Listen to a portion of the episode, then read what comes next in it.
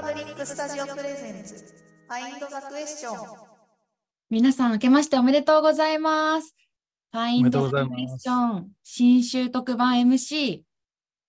あ、広石拓司と、渡辺さやです。と今日はですね、2023年最初の配信になるんですが、千沼さんがお正月休みということで、代打パーソナリティ2人でお送りします。とこの番組は、この番組はですね、まだ問いになる前のモヤモヤを皆さんから送ってもらいながら、皆のつぶやきを、つぶやきや思いを共有していくラジオコンテンツです。この番組は皆さんのお便りで成り立っていますので、ぜひ皆さんのつぶやきやモヤモヤをお送りください。それでは、今回は新週特番ということで、オープニングは新週来たれてという曲から始めていきたいと思います。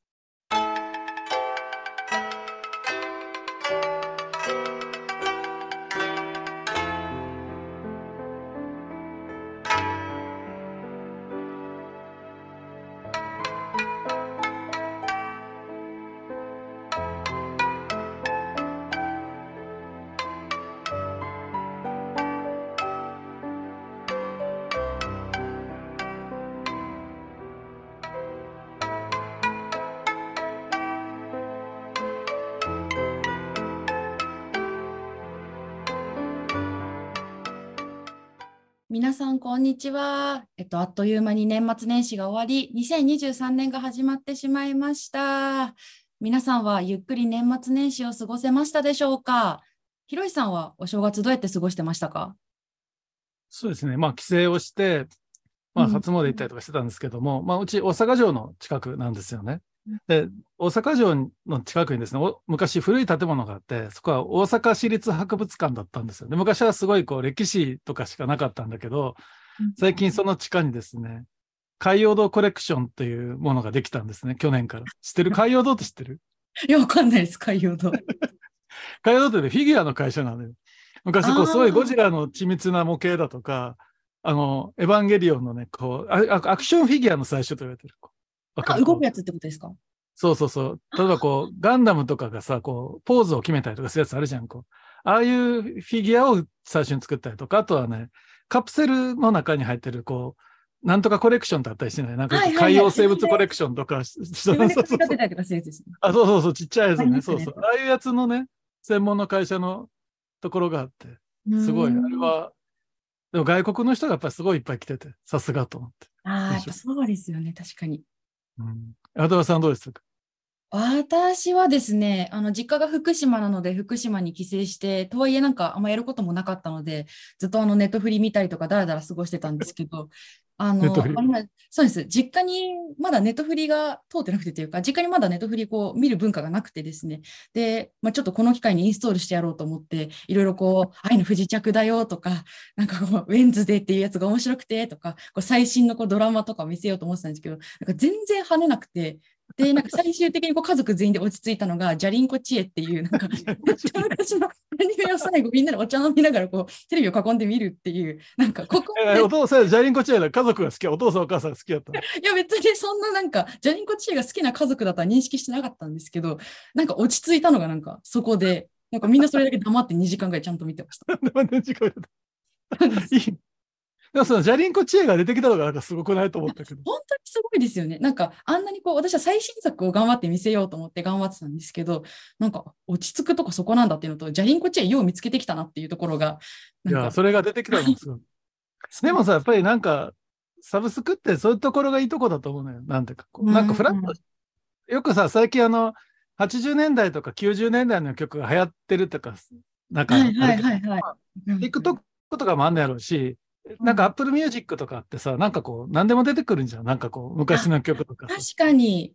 うんありますあります。そういう映画とかもさ、割と古い映画とかも、うんなんかフラットに見れるっていうかさ、うんうんうん。ジャリンコ知恵が出てくるっていうのはネットフリックス逆に、だってさ、い家族に最適なコンテンツが見つかったってこと自体がすごい。確かに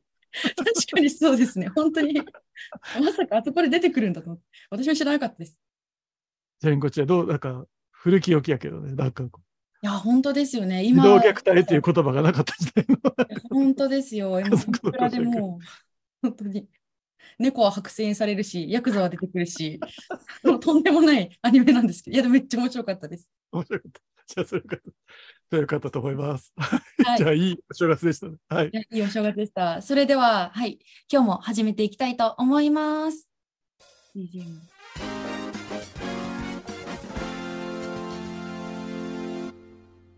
普通のお便りコーナーはい。普通のお便りコーナーは、皆さんからいただいた日常の気づきや嬉しかったこと、エンパブリックスタジオのイベントに参加した感想など送っていただくコーナーです。それでは、今日最初のお便りです。ラジオネーム、手羽先ラブさんからいただきました。ありがとうございます。えー渡辺さやさん、エンパブリックのお仕事ではいろんな人と話すことがとても多いと思いますが、その中でも印象に残ったこと、影響を受けたなと思うことがあったら教えてください。うーん。いや、これ実はあの、ラジオのこの企画を考えるときにこう、何のお便り読もうかなみたいなことをひろしさんとこう、一緒に選んでたんですけど、いや、その時に、いや、これ、いや、めっちゃ難しいと思って、なんかないの？誰か渡辺さん、そう考えといていただきます。いや、エンパブリックの仕事って、なんか本当に毎日いろんなことが起きてて、なんか嵐のようにこう過ぎ去っていくというか、なんか私も新人なんでこう経験のシャワーみたいなこうバーって浴びてるみたいなこうイメージなので結構なんかいつの間にか身についてるというかいつの間にかこう自分の中に入ってるみたいなところも結構ある気があするんですよね。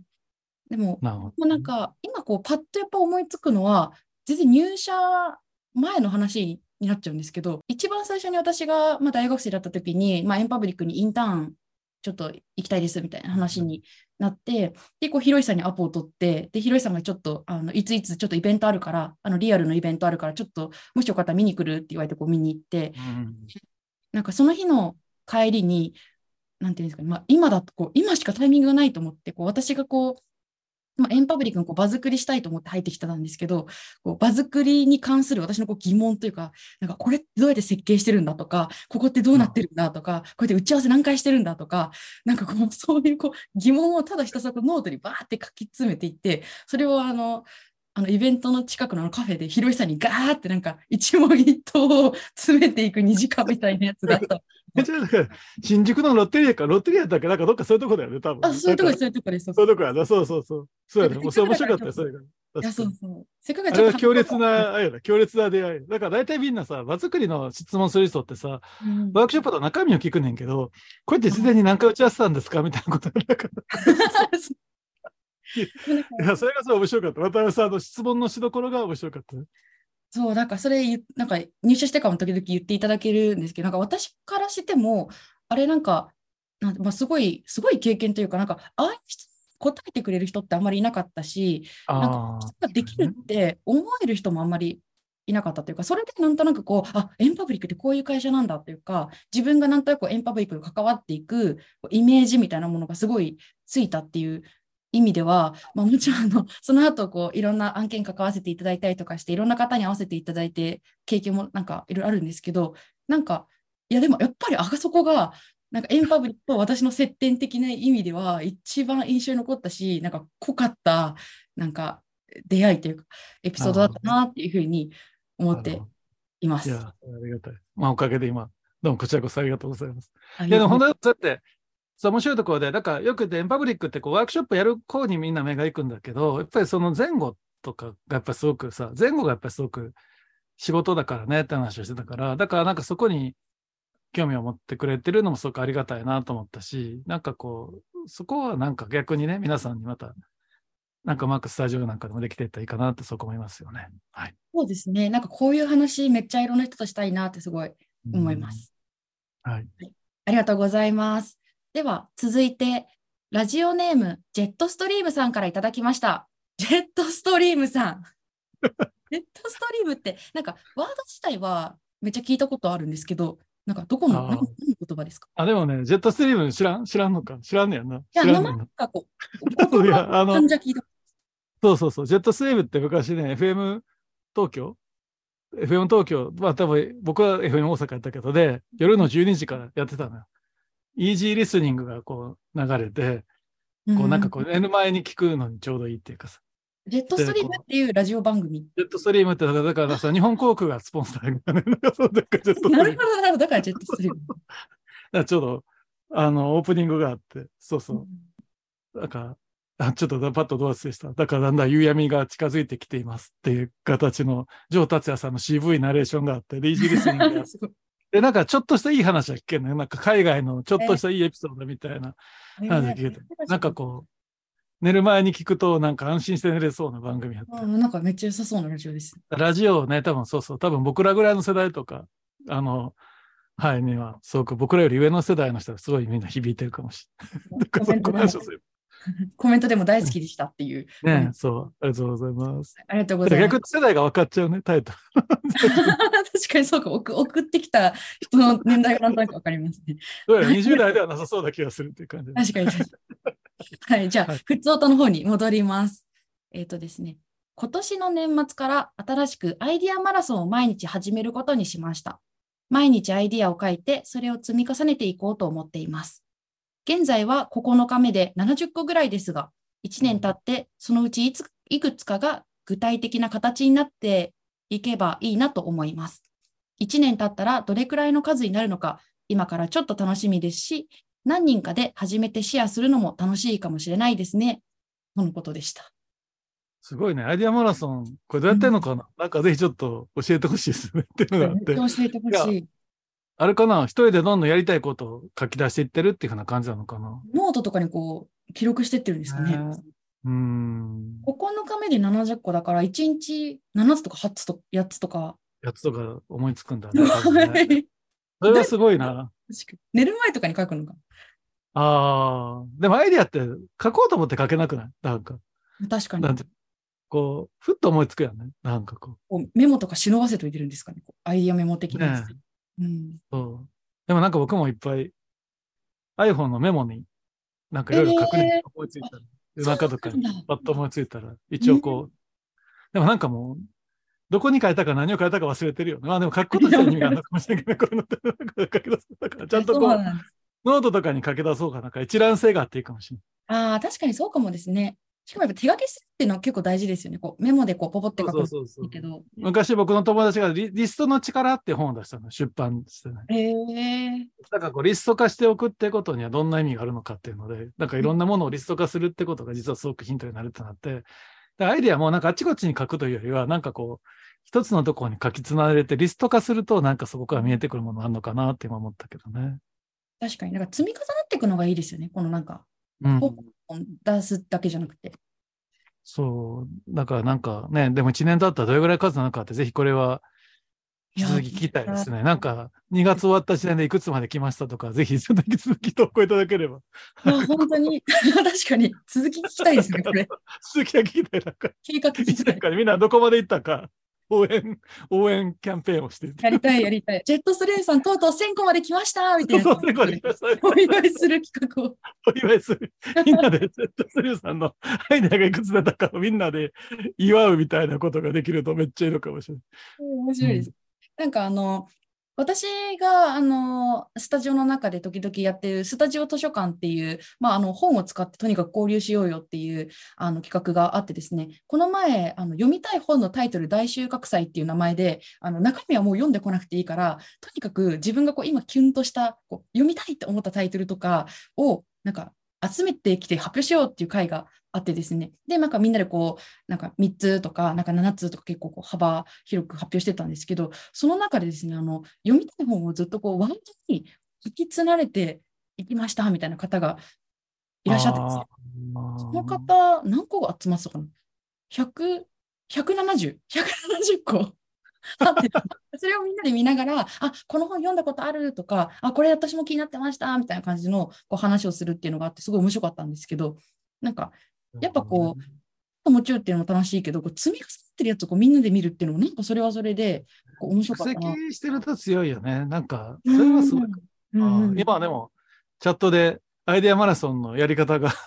送って、実はアイデアマラソンっていう、アイデアマラソン .com というサイトがあるということが今分かりました。えーチャットからのご連絡を今いただいて、リアルタイムお手紙ですが。本当ですねでもすごい毎日考えたことをノートに書き続けることで発想力、思考力を高める継続的なトレーニング方法ですっていうふうに書いてある。えそういうサイトなんだ。それもいいね。なんか、ーこれ多分、あんまりエンパブリックスタジオでパッと出てこないタイプやな、ほっとくと。うんうん。うんうん。あんま出てこない。渡辺さやとかは多分、なんかあれやもんな。割とやりっぱなしなタイプかも。渡辺さやとか書き続けるとか、こう積み重ねるとかが大嫌いな人種だから、ちょっと そうそうあんま出てこないですね、このワードは。誰か、誰ができるかな。意外と矢部さんもね、そういうタイプじゃないの、多分。あ、そうなんだ。矢部さんなんかそういう風に見えんねんけど、意外と矢部さんってなんか割とね、ワイルドなキャラだったりするのよね。なんか、エンパブあんまりいないの。それが課題なんちゃうかな。なんかこう。私、コツコツタイプがあんまりいないのかもしれない。やっぱやっぱりちょっとあれやな。アイデアマラソンをちょっと我々も確かに勉強して。いいですね、このトレーニング。ねなんかね、でも一冊のノートで持ち歩いて、とにかく書き続けるってことだから、やっぱりノートに書くとか、やっぱりなんか、やっぱアプリに書くとかよりも、ノートってやっぱり結構大事かもなって。うんうんうんなんかさっきの本もいいよね。なんか本も Amazon とかで見て、うんチラチラっと見てね、へーっと思う本は結構いっぱいあるけど、うんなんか大体流してる、流してるっていうか、なんか、あ、そのうちって思うしねうん。。そうそううん。なるほどね。結構リスト共有するって結構面白いから、そのジェットストリームさんも書いてくださってた何人かで初めてシェアするのも楽しいかもしれないですねっていうのは、ぜひなんかスタジオでもちょっとみんなやってみたいと思い。ですね。なんかそういう、あれかな、じゃあお便りみんながリストにしてるもののお便りがなんかもらえたら、さっきの確かに。読みたい本リストもなんかすごくいいし、何がある170かな。そうそう、なんか、なんかいろんなリスト何があるかな、他に。何リスト？ね、なんか心に残ったことリストとかもなんか素敵なんかもしれんけど。え、なんかみ見た映画リストとかも作ればいい、本当はいいのかもしれんけど、そういうの作ってないんだよな、人生的には。わかります。アプリありますけどね、意外とやんないんですよね。えーだからでもなんかでも、特にあエンパブリックのこのスタッフ側が苦手だからこそ皆さんどんなものをリストにしてるかをちょっと教えてください。参考にさせていただきたい。ぜひお便りでお便りでお届けいただければと思います。皆さんのこうアイディア出しの仕方とかもぜひ聞いてみたいので、うんアイディアを出すためにこう工夫しているとか、私はこんなことやってるよっていうこともぜひお便りお待ちしております。それでは続いてのコーナー行ってみましょう。もやもやをのぞみへもやもやを望みへのコーナーは、皆さんが普段もやもやしているけれど、まだ問いになっていないことをお送りいただく皆さんからのお便りコーナーです。リアルタイムの質問やツッコミも大歓迎なので、ぜひお送りください。今日はでもまあ特別編ということでですね、ちょっと僕ははい。忘年会時にエンタメと社会問題ってやつをやったんですけども、その時にあの、すずめの戸締まりの話をしようかなと思って、一応僕はそのために全力で見に行ったんですけど、時間を そうなんだ。全ムン力ちゃんに一週間前に喋ってて、ムンちゃんこれ見に行かないといけないですねって言われたから、そうかと思って、めっちゃ全力で見に行ってんけど、渡辺さやがまだ見てないということで、あの、とりあえずネタバレなしということで保留にしたんですけど、で、僕はちょっとそれでもやもやしてて、渡辺さんは見たんですが、すずめの戸締まりを。見ました。あの、なんか1月に入ってから見ようかなと思ってたんですけど、あまりにもちょっとエンパブリックの中でスズメの戸締まり見たっていう声が 上がりすぎて、これはちょっと私も見ないと会 会話につつついていけなくなると思って、急いで見に行きました、12月中に。いどうしたか？やー、なんか、結構これ賛否両論あるっていう話があるじゃないですか。で、私の周り結構いいっていう人が多かったんですけど、と私は意外とあまり、あまり、ちょっと苦手、苦手というか、あーまあ、こういうのもあるよなーぐらいの感じで、ちょっと引いてみちゃいました。ああ。なんか渡辺さんとかなんか、一番なんかあれなんかもしれん。まあ、まあそこに影響あるのかなないのかなその辺どうなん。ああ、でも、なんて言うんだろう、うんこう、私は別にその、自分自身がそういう経験をしたわけじゃないから、あんまりこう、なんていうんですか、トラウマ的なところには別に響かなかったですけど、でもなんか、なんて言うんだろうな、すごい、まあ、あれ、あの、福島の話が出てくるんですけど、なんか、こう福島県民として、あんまりあれをこう、わーっていいって言えないなーみたいな気持ちがちょっとあるみたいなところが結構大きいかも。知そうやね。多分なんかそういうのは多分あんのかなって気がするけどな。その辺が多分なんか一つのテーマなんちゃうかなって思うねんけどな。うん、そうですね。やっぱなんかあれって結構こう、まあ、高校生とかやっぱあのあれ見てるこう世代って高校生とか中学生とかやっぱもう、まあ、3.11とかも全然もう記憶のなんか。端に行ってる世代だからなんかああいう人たちがやっぱりそういうことをこう思い返したりとかあこういうことがあったんだなとかっていうのをなんか思い返すというか、見る機会としてはいいのかなって思ったり、ただこう、ちょっと私は世代がやっぱ、なんかちょっとドンピシャだったので、なんかそういう意味でちょっと複雑な気持ちになったんだろうなっていう気がしました。多分、一番前になっちゃうかなと思うけどな。だからちょうどその、10歳ちょっと前ぐらいとかじゃん、多分ね。っていう頃12歳ですにね。経験したような子にとってみて、うんが一番なんか、難しい。だからまあ、それってさ、なんかこう、災害をどう描くのかってすごく難しくって、だからなんかこう、アマちゃんがね、最初、アマちゃんで描かれるわけだよね。うんそうです、そうです。ゆいちゃんが東京に行こうとした時に、あの、地震が来ました、みたいな話があって、あれがまあ多分割とエンタメ的なもので割と描かれた最初で、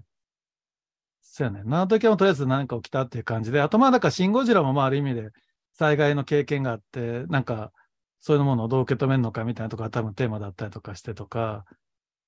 まあだからやっぱりおかえりモネがね、やっぱすごく僕はいいと思ってんねんけど。ひろしさんがずっと言ってるお帰り僕も的には、僕的には、おかえりモネが、やっぱいいねんけど、答えを出さない感じがね、多分よくって。うん。なんか、そうそう。すずめの戸締まりはちょっと、そこはなんかね、なんかちょっともやっとする気持ちが多分あんねやろうなってなんか思うよね。作品としての面白さっていうのと、ですね、確かうん災害っていう、まああの時だから、忘年会の時に言おうかなと思ったのは、なんか災害って、パーソナルな体験なのか、こうパブリックな体験なのかってなるかなって、そこ。に。ああ、なんかテーマかなと思って、映画とかアニメっていうのは一人の人に焦点当てると、すごくパーソナルな体験として、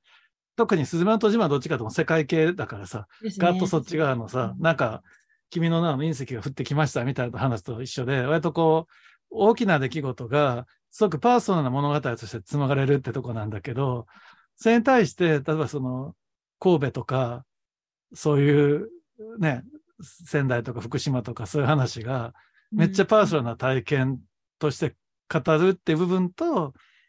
なんかそれだけじゃない部分っていうのは多分あるっていう中で、うん。うん、作品としてはすごくパーソナルな体験にこう完全に振り切るってとこやってんけどな。うんうんうん。いや、そうですね。いや、確かに、なんかそこの描かれ方が、なんだろう。そうなんですよね。あ確かにそうかも。なんか、こう、こう扱っていいのかな、みたいな気持ちになっちゃうみたいなところは確かにあったかもしれない。そうそうそうそう。多分それはまあ多分そういうふうに思う人も多いし、でも逆にそれはそのね、さっき言ったけど10代の、10 14、5歳の、今14、5歳の子とかにしてみたら、うんそういう物語としてなんか継いでいくってとこも多分すごくうん多分あるんだろうなって思うのと、まあだからあれかもね、今喋ってて思ったけど、この世界の片隅にも、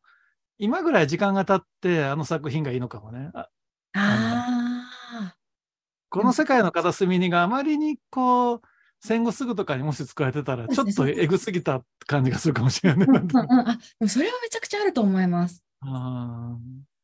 やっぱちょっとこう、なんか作品ってすごいこう物事を客観、ある意味こう客観的に見るものでもあるじゃないですか。ーそうそうそうそう。自分の記憶とか、すごいこう鮮明なものが持ってる状態でそれを見ちゃうと結構こう違和感があるんですけど、やっぱちょっとこう記憶が薄れたぐらいの時の方が、なんか、とっつきやすいのかもしれない、そういう作品は。そうかもしれないな。うん。いや、なかなかあれですね。もやもやした、新春からのもやもやした話でしたもやもや、ひろしさんのもやもやですね。いやいやいや、もやもやから渡辺さんのもやもやの話を聞けてよかったんじゃないかと思いますけど。はい、まあでもあれだね、引き続き、この手の話はまだまだいくらでもできるところあります。そうアバターも話そうと思ったらまた、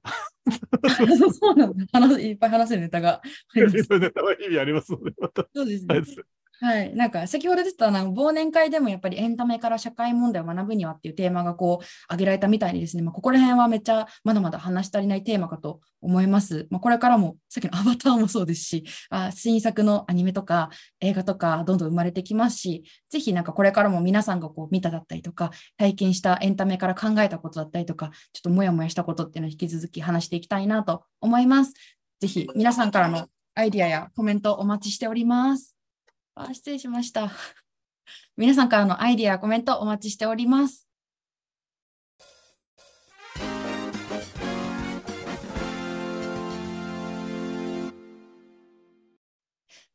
ということで、Find the Question ではまだまだお手紙を募集しております。お手紙はエンパブリックスタジオの Slack か、ラジオの概要欄のお便りフォームからどなたでもお送りしています。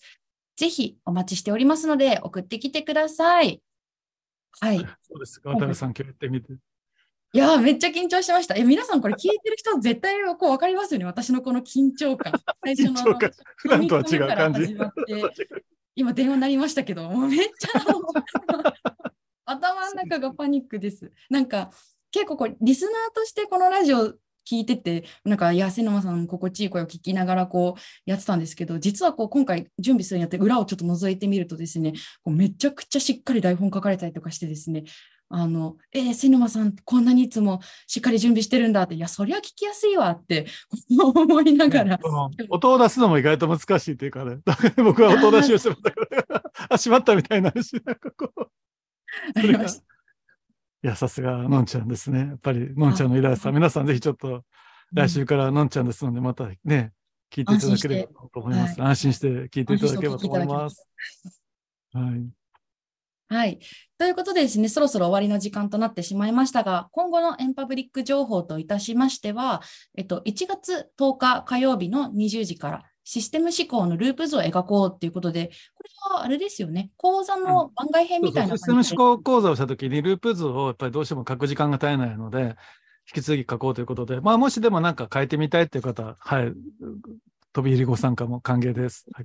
ぜひご参加ください。そしてですね、1月の12日木曜日、えー、と20時半からは2030年のビジョンを描こう広場で、テーマはこれまでの延長線上のない未来を描くにはです。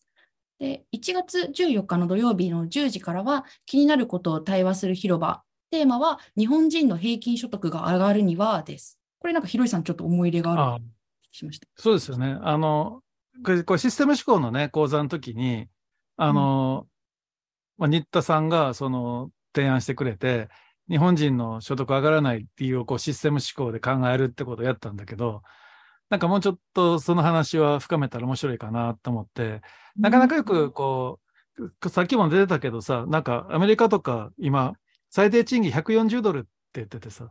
だもう日本円だと2000円ぐらいだよね。ああ、そうなんだ。あなんかインフレ率とかの問題とかもあんねんけど、うん、なんかそういう意味ではさ、日本ってさ、最低賃金が1000円超えたみたいな、超えるかどうかみたいな感じだけど、アメリカってなんか、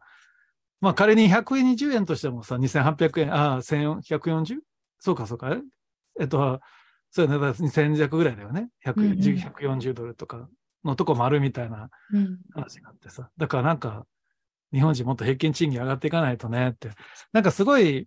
年末もさ、タイとか、大阪に帰ってた時に、本当タイの人とかめっちゃ多いね。なんか、アバター見に行った時もほとんど外国人だった、なんか。と思ってて。だから、かまあ、年末だから行った日がかもしれないけど、だから、かそういうの含めて、なんかみんなにちょっといろいろ話してみたいなと思ったりもしてます。はい、ありがとうございます。そして、えっと、毎週水曜日にランチトークも開催しています。次回は1月の11日水曜日のお昼12時15分から今年の自分おみくじを作ろうというワークショップを開催します。このあのおみくじを作ろうはですね、忘年会のあのこのラジオコーナーでもしていたのを見てですね、私とあの担当してる新村さんがですね、これめっちゃ面白そうって言って、私たちもやりたいって言ってこうパクった企画になります。なんかこう自分のこうまあ、自分がこれから1年過ごしていくときに、ちょっとおみくじを引きたくなるときってないですか？っていうのがあってですね、なんか時々こうカチャカチャって引いてこうピッて出して、こう自分に、大吉だったらこう自分にこう、すごいこうポジティブなことを返してくれるとか、こう今日とかだったら、こうあなたこれ気をつけろよみたいなことをこう自分に変え書くみたいなことをちょっとみんなでやってみようかなと思っております。その他ですね、スタジオで開催されるセッションは、公式ホームページのスタジオライブカレンダーからご覧いただけます。ということでですね、Find the Question ではまだまだお手紙を募集しております。昨日のワールドカフェの時も話が出てたんですけど、あの、セトマさんにですね、もやもやのお手紙を送ろうとして、こう、いろいろ自分の思ってることを、あの、こうお便りコーナーにこうバーって書き出していく間にですね、なんかお手紙を書きながら自分の頭が整理されちゃいましたっていう、こう、エピソードが紹介されたりとかしておりました。まあ、なんか手紙をこう送るだけじゃなくて、手紙を書こうとするだけでも価値のあるラジオになっております。なんかすごいなと思いました。はい。なので、あの、ぜひお手紙をお送りいただけたらと思います。お手紙はですね、エンパブリックスタジオの Slack か、ラジオの概要欄のお便りフォームからどなたでもお送りできます。はい。ぜひお待ちしておりますので、ぜひ送ってきてください。ということで、今回のお相手は、新春特別版パーソナリティの広石拓司と、渡辺さやでした。また来週。